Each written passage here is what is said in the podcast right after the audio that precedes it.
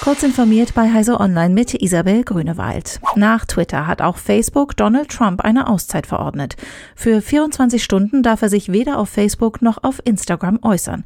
Bei Twitter gilt das so lange, bis Trump drei bestimmte regelwidrige Tweets löscht, mindestens aber zwölf Stunden.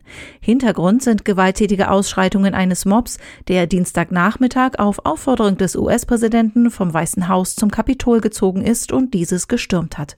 Dabei sind zwei Frauen und zwei Männer ums Leben gekommen, 14 Polizisten wurden verletzt, zwei nicht detonierte Rohrbomben konnten sichergestellt werden. Beide Betreiber ergreifen darüber hinaus weitere Maßnahmen, so löscht Facebook unter anderem Postings mit Lob und Befürwortung der Erstürmung des Kapitols sowie Versuche, Gewalt in den kommenden Tagen zu organisieren. Die EU-Kommission erwägt den Betrieb eines eigenen Satelliteninternets. Sie hat dazu für 7,1 Millionen Euro eine Machbarkeitsstudie bei einem Konsortium aus europäischen Satellitenherstellern und Betreibern, Telekommunikationsfirmen und Raketendienstleistern in Auftrag gegeben, deren Ergebnisse in einem Jahr vorliegen sollen. Mit dem System sollen laut dem beteiligten Konzern Airbus Bürger, Unternehmen und öffentliche Einrichtungen sicher mit Internet versorgt und weiße Flecken in ländlichen und entfernt gelegenen Gebieten geschlossen werden.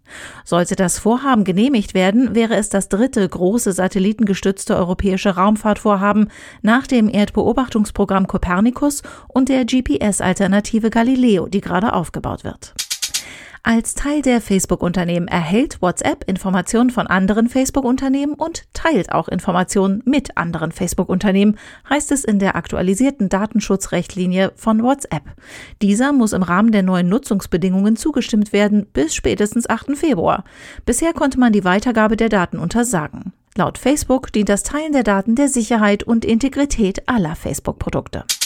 Weltweit leiden Kinos unter der Corona-Krise. Nach Einschätzung des deutschen Filmförderchefs Peter Dinges könnte nach der Pandemie aber ein neues Hoch kommen.